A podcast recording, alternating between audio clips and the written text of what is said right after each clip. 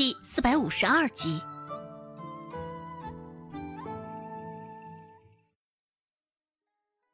当晚，顾母准备了不少的好菜，而一顿晚饭的时间，顾寒征已经将狩猎回来的鹿处理好了，一张鹿皮扒得很完整，清洗过后，正支在院子中晒着。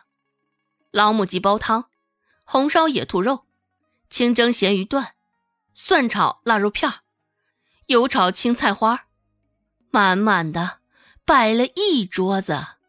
小芷啊。你快多吃些，瞧你这孩子，一段时间没见，身上的肉又是清减了不少。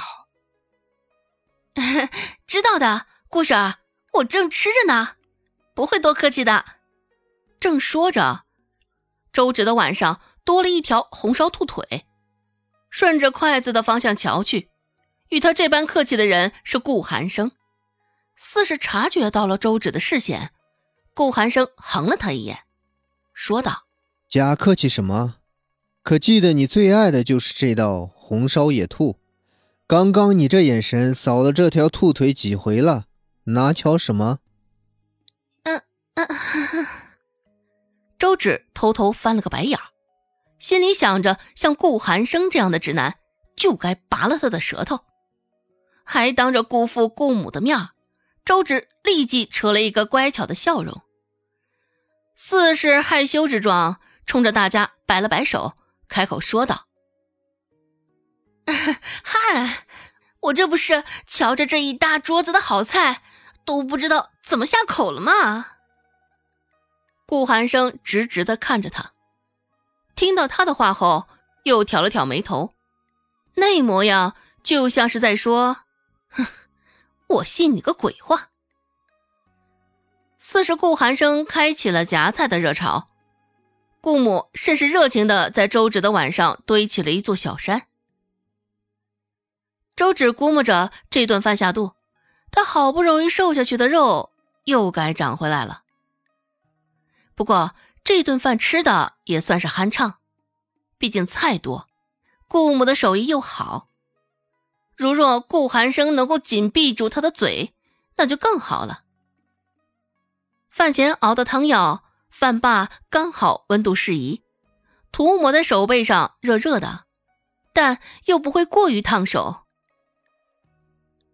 婶子，你就将缓了冻疮的手指浸泡在这汤药中，直到那肿胀的冻疮部位皮肤松松皱皱的就行了。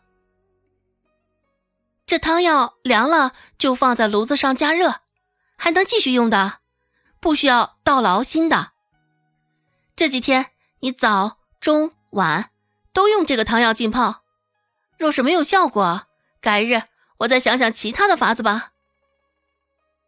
离开顾家的时候，周芷好生交代了一番，愣是将顾母说的心里热热的。顾母止不住的点头应着，目送周芷离开了顾家，走开了一段距离。顾母还站在门口看着，嘴里朝着顾父喃喃着：“唉，若我们也能有这般懂事的丫头，该多好。”虽说两个儿子都挺孝顺，只是并不如小丫头，嘴上不会说些提己人的话。顾寒征是个只懂狩猎的直男，一心都扑在狩猎上。至于顾寒生，又是一天到晚在外头待着的，压根儿管不到他。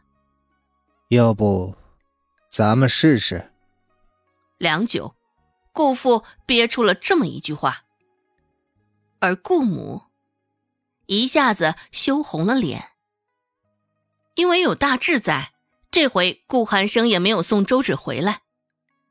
两人在路上的时候。周芷将今天顾寒生承诺的事儿与大志好好聊了聊。致远酒楼这几天招伙计，你去试试吧。周芷特意没有将顾寒生暴露，绝对不提致远酒楼的老板。大志没有想到周芷会突然提起这个，一时之间也没有开口，只是低着头径直往前走。当晚。周芷与大志回去的时候，孟婆子还没有歇下。准确的说，孟婆子是特意守在了门口，就为了等两人回来。不，为了等大志回来。大志啊，你回来了，今天真是辛苦你了。看见大志，孟婆子脸上的表情瞬间变了。大志脸上挂着笑意，只是看着却甚是疏离，甚是礼貌的对孟婆子说道：“你客气了，住在周家，做点这些是应该的。”这么一说，孟婆子更为喜欢大志了。孟婆子笑眼眯着，继续说道：“哈哈，我要是有这么一个大孙子就好了，也不用天天遭这份气受了啊！”还未待大志开口，周芷就上前一步，扯了扯大志的袖摆，朝着他摇了摇头，示意他不要开口。随着孟婆子说：“若是认真。”那就输了。原本大志是想替周芷说两句的，只是见周芷这般，这才打消了心头的念想。孟婆子说道：“大志啊，你快去休息吧，明儿个还得去镇上摆摊写字呢。”见大志还站着没动，孟婆子继续说道：“哎，今天狩猎。”你的手应该也累着了吧？要不我给你揉揉吧。说着，孟婆子就上前一步，手伸出来就往大志的手臂处抓。还好大志眼疾手快，在孟婆子碰到他之前，先一步侧身绕开了他。大志将手背在身后，开口说道：“不用了，只是明儿个估计我也没法去摆摊写字了。”啥？孟婆子脸上的表情一下子僵住了。你说什么？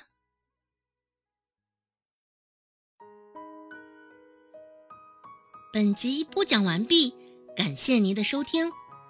感兴趣，别忘了加个关注，我在下集等你哦。